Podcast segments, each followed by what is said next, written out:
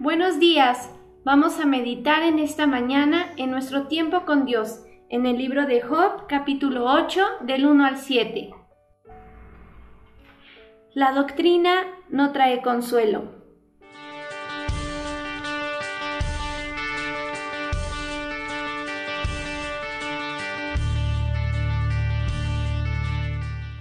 Respondió Bildad, el suita, y dijo, ¿Hasta cuándo hablarás tales cosas, y las palabras de tu boca serán como viento impetuoso?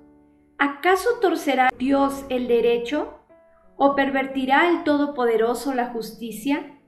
Si tus hijos pecaron contra Él, Él los echó en el lugar de su pecado.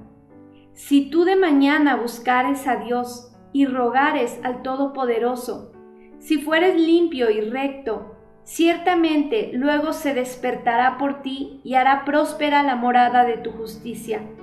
Y aunque tu principio haya sido pequeño, tu postrer estado será muy grande. En la lectura de este día vemos las palabras de Bildad, otro de los amigos de Job, que critica a Job con mayor violencia que Elifaz, el primer amigo que habló con él.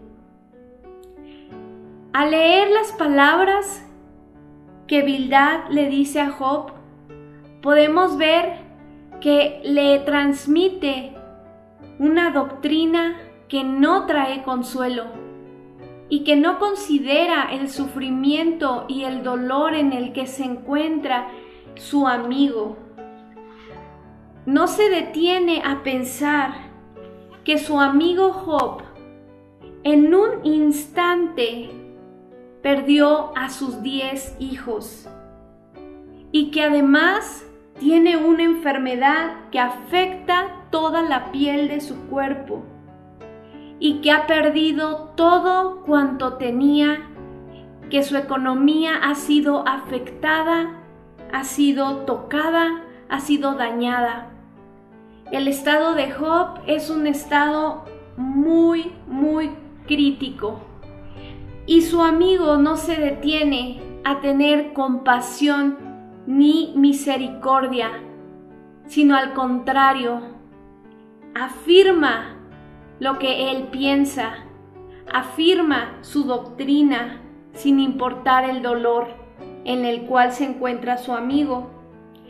Y a raíz de esta meditación podemos entender que lo que Dios quiere que nosotros mostremos frente al sufrimiento de los demás es misericordia, es compasión, es empatía, no juicio, no nuestros pensamientos, no nuestros prejuicios, porque de nada sirven.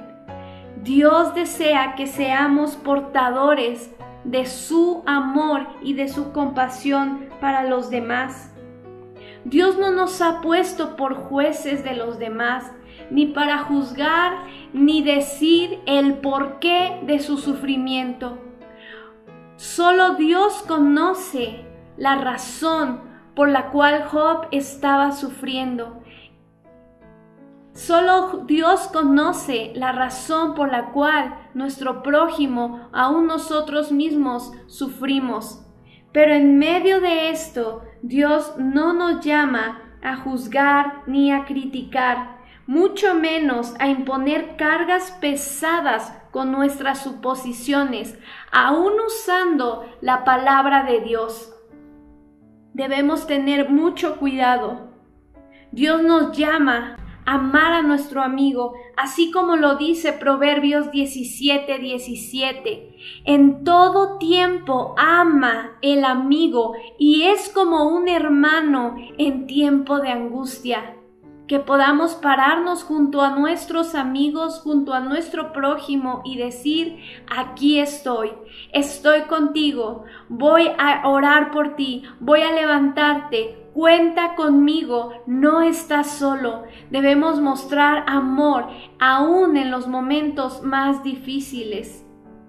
En segunda de Corintios 1:3 nos dice: Bendito sea el Dios y Padre de nuestro Señor Jesucristo, Padre de misericordia y Dios de toda consolación, el cual nos consuela en todas nuestras tribulaciones, para que podamos también nosotros consolar a los que están en cualquier tribulación por medio de la consolación con que nosotros somos consolados por Dios. Tenemos un Dios que es Padre de misericordia, que es Padre de toda consolación. Y así como nosotros recibimos su misericordia, su amor, su gracia, de esta manera Él espera que nosotros mostremos y demos de gracia lo que hemos recibido de gracia. Hemos sido consolados en momentos de pérdida, en momentos de duelo, en momentos de dificultades. Hemos recibido tanta gracia que esta misma gracia el Señor espera que nosotros mostremos hacia los demás. Que seamos agentes que llevemos consuelo, ese mismo consuelo que hemos recibido, que podamos transmitirlo a todos aquellos que sufren, para así mostrar al Dios vivo en el cual hemos creído. Que Dios les bendiga. Hasta la próxima.